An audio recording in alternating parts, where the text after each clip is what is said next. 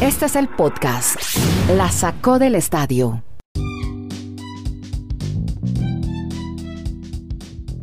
Episodio 246 de este Geopodcast de por streaming. Hoy es 17 de junio. Saludamos a toda la gente que nos está escuchando hasta ahora, también en el área triestatal, a través de Mundo Net Radio.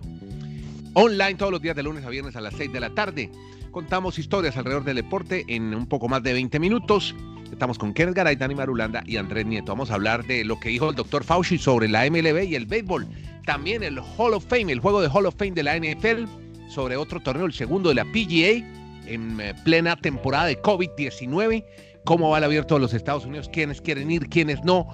Del fútbol de Europa ya están definidos calendarios de Champions, de la Supercopa de Europa. También hablaremos del Bayern Múnich, que se ha coronado campeón otra vez de la Bundesliga. Y quizás la noticia más importante con la que podemos abrir este podcast. Y una vez voy a saludar a Kenny y a Dani. Hola muchachos, ¿cómo les va? ¿Qué tal, Kenneth? ¿Cómo anda en Bristol? Un abrazo, don Andrés. Como siempre, feliz de la vida y agradecido con Dios por la oportunidad de estar todos los días en la Sacó Podcast con dos grandes profesionales, pero principalmente grandes amigos como usted. Y esto también con Dani Marulanda, que está en el Retiro, en la ciudad del Retiro, el municipio en Antioquia, departamento de Antioquia en Colombia. Hola Dani, ¿cómo está? ¿Qué tal Andrés? También me uno a esas magníficas palabras y frases de Don Kenneth Caray. Cada día más a gusto con ustedes en este podcast La Sacó del Estadio. Oiga, Marulo, ¿le, le suena Christian Coleman?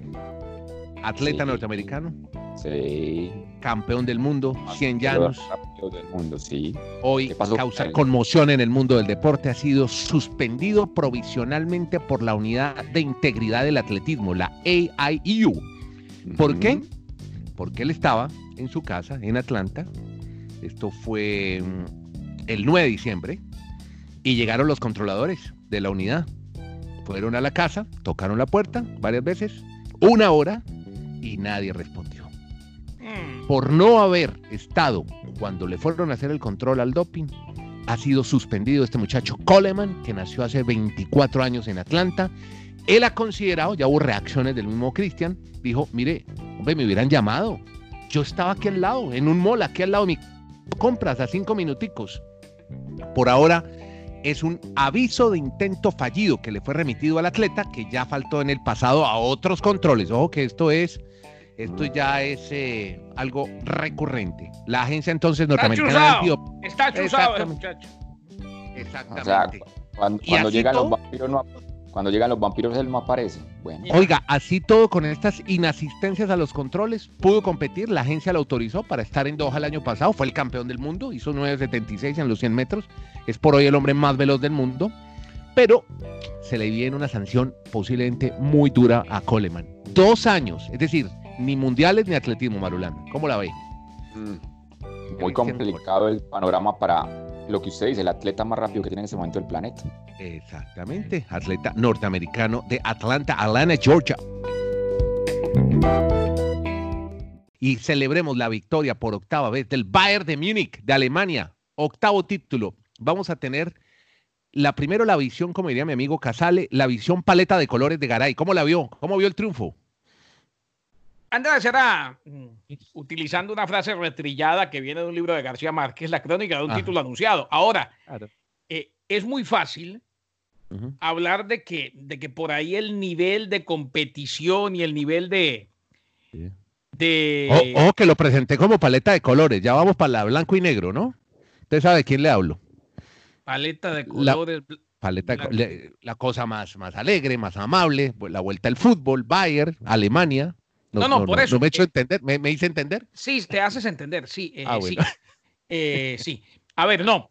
eh, es, muy, es muy fácil hablar de, de- del nivel de competencia, de que es una liga aburrida. Todo eso lo entiendo porque gana el Bayern con mucha facilidad, inclusive. Sí. lideraba y cuando vino el partido ante el Borussia, que fue el que más esperamos, termina ganando en el Bayern 1 a 0 ante un Borussia que tuvo alguna que otra, pero que demostró que le faltó, que le faltó camiseta, que fue muy tibio, que no apareció cuando tenía que aparecer. Dicho esto, hombre, son ocho ligas consecutivas en una de las mejores ligas del mundo, una de las cuatro mejores. eh, cuando la gente habla de cinco, pone a la francesa. O sea, es Ah. para quitarse el sombrero, sabiendo y teniendo en cuenta que no, no es la liga más competitiva ni, ni la que más partidos de primerísimo Pero, nivel. eh, de pero eso da. déjemelo a la, a la blanco y negro, que es mi amigo Marulanda, que seguramente tiene sus comentarios muy valiosos también sobre la Bundesliga. Eh, a ver, Marulo, octava vez No, del pues- Bayern de Múnich. Mucha parafernalia, muchas paletas de colores, ustedes pueden decir lo que quieran, pero hay otros conceptos que también pueden dar claridad a otros oyentes que pueden pasar, pensar de esa manera. A mí no me parece nunca extraño lo que pasa en la Bundesliga. Ocho títulos seguidos del Bayern Múnich. No hay algo más monótono que eso. Vean este detalle que les Ajá. voy a contar. Dani, pero si vamos a no, eso, no hay, no hay algo más monótono que el calcio tampoco. Con la Y es Juve. que son muchas, Bueno, es pero que, eso- ¿quiénes son muchas? Es que son correcto. muchas ligas en Europa. La- el Celtic de Escocia lleva nueve títulos seguidos. El Juventus, No, la pero la, Juventus liga, no, pero la liga escocesa es la liga contra la caspa. Hablemos de las ligas grandes. Por eso, son aburridas. Pero venga, escocesa, esos- ojo, esos ojo con detalles- Escocia. miren- Miren estos detalles llamativos. Retrosa- retrocedamos en el tiempo 20 años, o sea, en el año 2000. Bayern Sí. Múnich fue campeón ganándole el partido al Werder Bremen, igual que este 16 de junio. Ese día Ya. jugó Claudio Pizarro, el peruano, con el Werder Bremen. Y este 16 de junio, 20 años después, también volvió a jugar. O sea, es tan monótono todo que incluso jugadores se pueden mantener 20 años en una liga co- como esta. Ustedes conocen ese nombre de Kingsley Coman, el jugador del Bayern Múnich. Sí, Claro, claro. alemán. Eh, no, este es francés, ¿no? Francés. Sí. Tiene Coman. 24 años y a sus 24 años ya lleva 8 títulos consecutivos de ligas de Europa. Y, ha- y hago la plural, el tema plural porque no son los 8 años con el Bayern Múnich.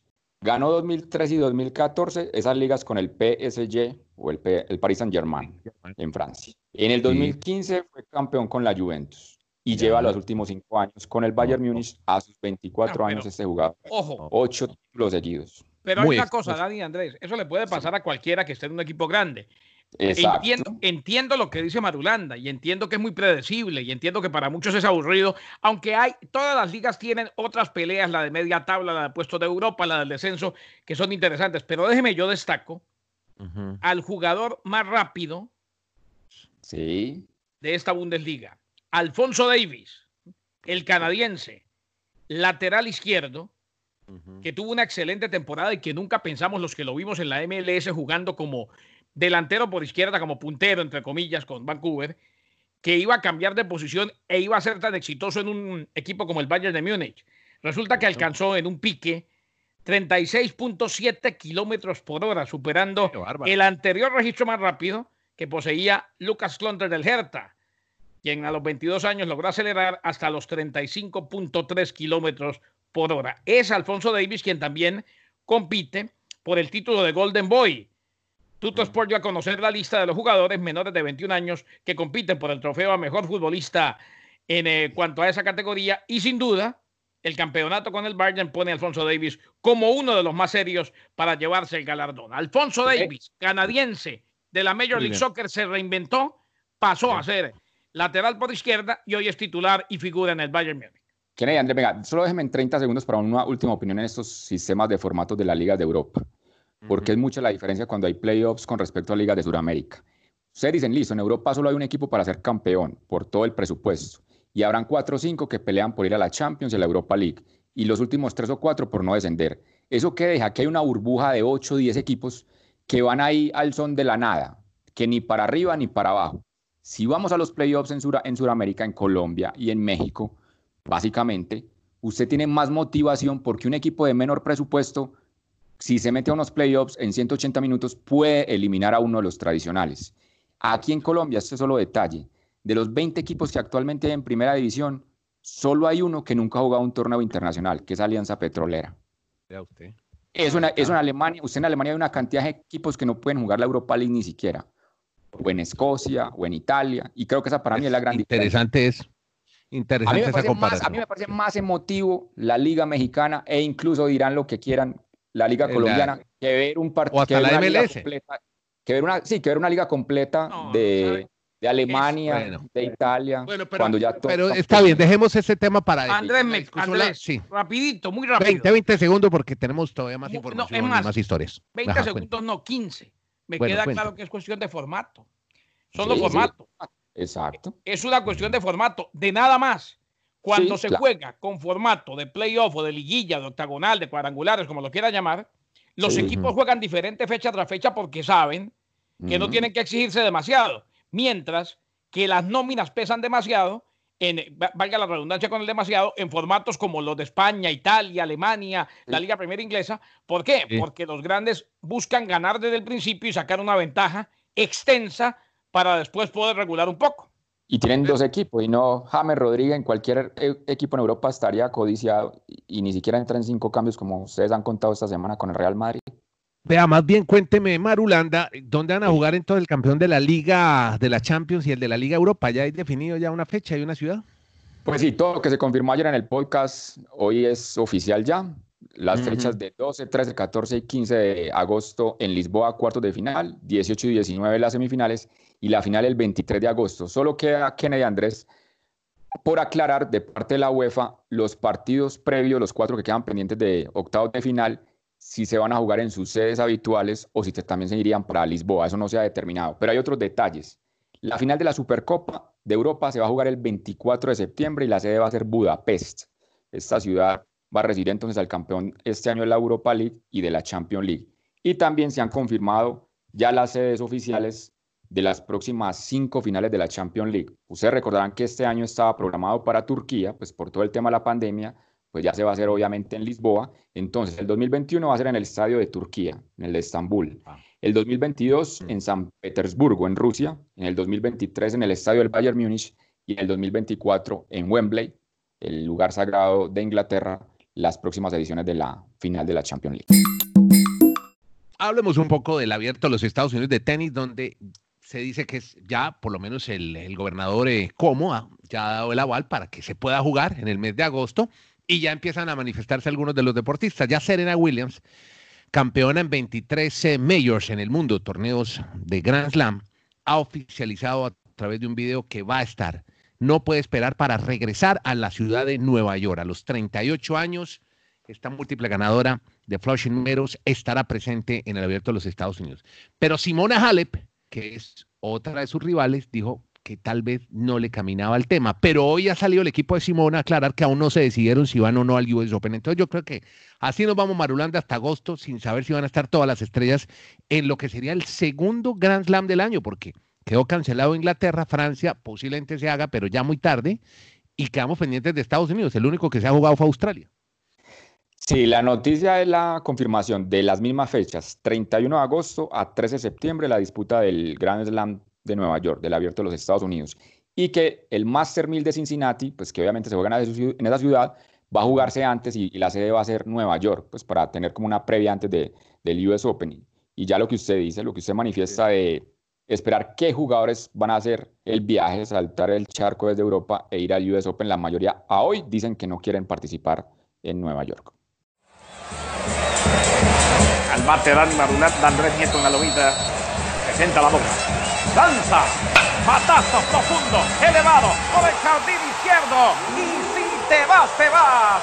Cuadrangular el batazo. Chao, preciosa. La sacó del parque Marulanda. Un solitario que pone juego 1 a 0 en la parte alta del primer inning. Todavía sin out.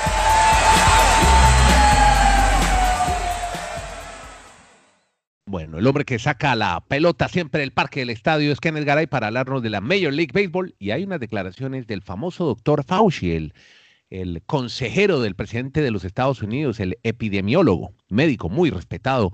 ¿Qué fue lo que dijo sobre el béisbol el doctor Fauci, Kenny? Eh, justo ahora que estamos esperando, Andrés y Dani, eh, que se defina la novela entre el sindicato de jugadores y los dueños de equipo. Bueno, eh, le di una entrevista a Los Angeles Times Recordemos que Anthony Fauci es el director del Instituto Nacional de Alergias y Enfermedades Infecciosas y advirtió sobre los peligros potenciales de dejar que la temporada de grandes ligas llegue demasiado lejos en otoño.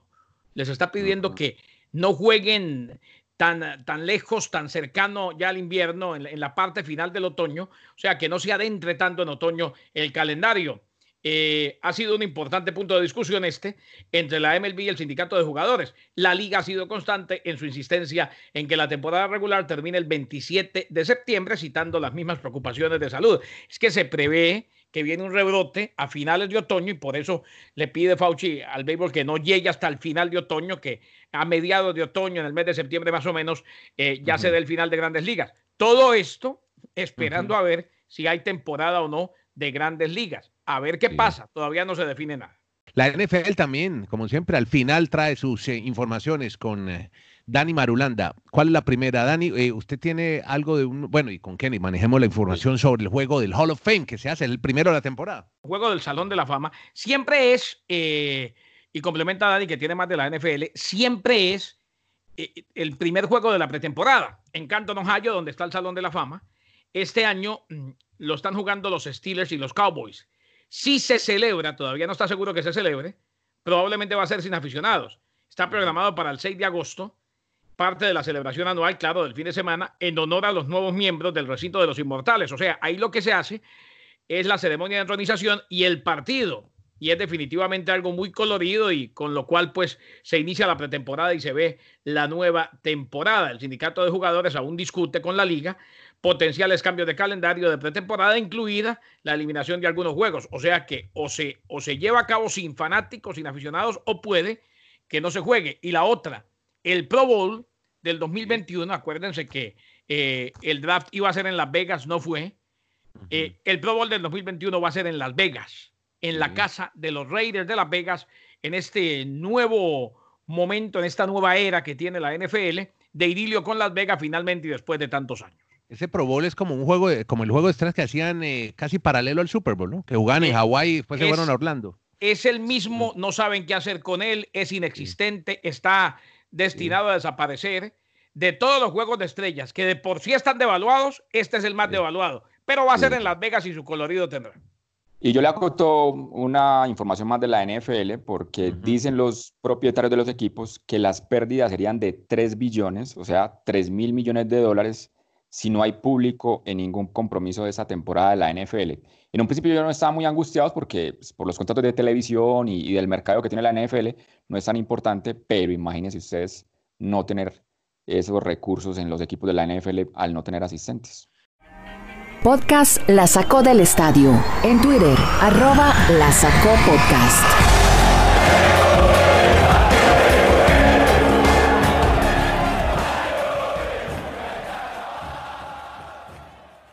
Oiga, y eso que me quedó un detalle el Bayern Múnich. Vea, en el 63 comenzó el nombre de Bundesliga. Desde esa época, acá en esos 57 años, el Bayern Múnich ha ganado 29 títulos. Si usted suma los títulos de los otros equipos, llega a 28. O sea, ya el Bayern superó la suma de los demás en esa cantidad de historia de Bundesliga. ¿Qué ibas a decirnos de Messi, Dani? La locura de la polémica de Messi. La, la acción del penal.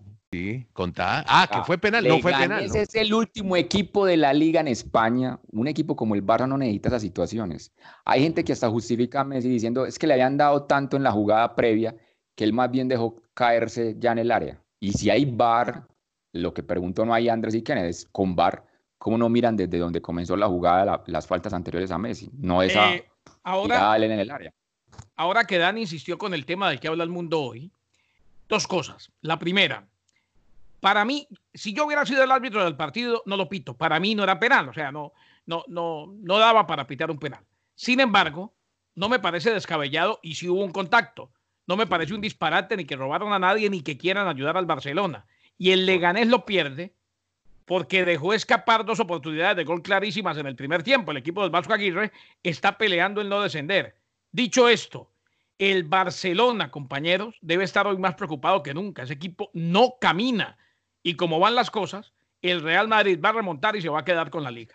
Que en el, sin caminar es líder, es líder y sin caminar. En España no tienen un rival el Real Madrid. Sí, pero quedan. pero a ver, ¿de verdad estamos diciendo que al Real Madrid le están robando el título y están ayudando al Barcelona? El decir eso es ser el rey del caradurismo.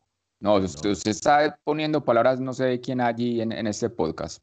Por ahí no estamos como en la pero misma. pero ¿qué es lo que estamos diciendo, Dani? Quedan nueve partidos de un vértigo impresionante de fútbol. Y el que peor está jugando es el Barcelona, que le lleva dos un vértigo, un vértigo enfrentando a Leibar, a Leganés, eso es un vértigo. Ah, bueno, ah, ah, bueno, ya que usted trae el dato, escúcheme, señor Nieto, digamos Marulanda, sí. Dani, que mañana, por ejemplo, el Real Madrid juega ante el Valencia y que el viernes viene el gran examen de los últimos tres partidos, de, estos primeros tres en el regreso de la liga. el gran examen es el viernes para el Barcelona. Visita al Sevilla. Cuidado, que por ahí. Está temblando Messi, Bale, James, pero, pero a ver, bueno. si, el fútbol tiene algo de lógica, el campeón debe ser el Real Madrid, que es el que mejor juega, mejor fondo de armario tiene, mejor técnico tiene, y hoy por hoy debe estar primero en la Liga Española. Una recomendación ya para el cierre es que hoy en América Latina, a nuestros queridos auditores, los invitamos a que vean el documental de Lance Armstrong, ¿se acuerda? El que pasaron por Estados Unidos hace 15 días. Ya a partir de hoy lo puede ver. Yo lo tengo aquí en Chile a las 9. Yo creo que Colombia va a ser 8 o 9 de la noche también. Para que estén atentos. No, la primera parte del documental, ese polémico que hizo de 30 for 30 sobre Lance Armstrong, la cadena ESPN. A usted gracias por escucharnos, por oír, por compartir, por suscribirse. Gracias, estamos, tratamos de estar en todas las plataformas. Recuerden que en Estados Unidos nos pueden oír también por la plataforma de iHeartRadio, donde están las mejores emisoras de Estados Unidos y los mejores podcasts de ese país. Ahí tiene que estar este podcast que se llama La Sacó del Estadio, con Dani Marulanda, Kenneth Garay y Andrés Nieto. Que la pasen bien.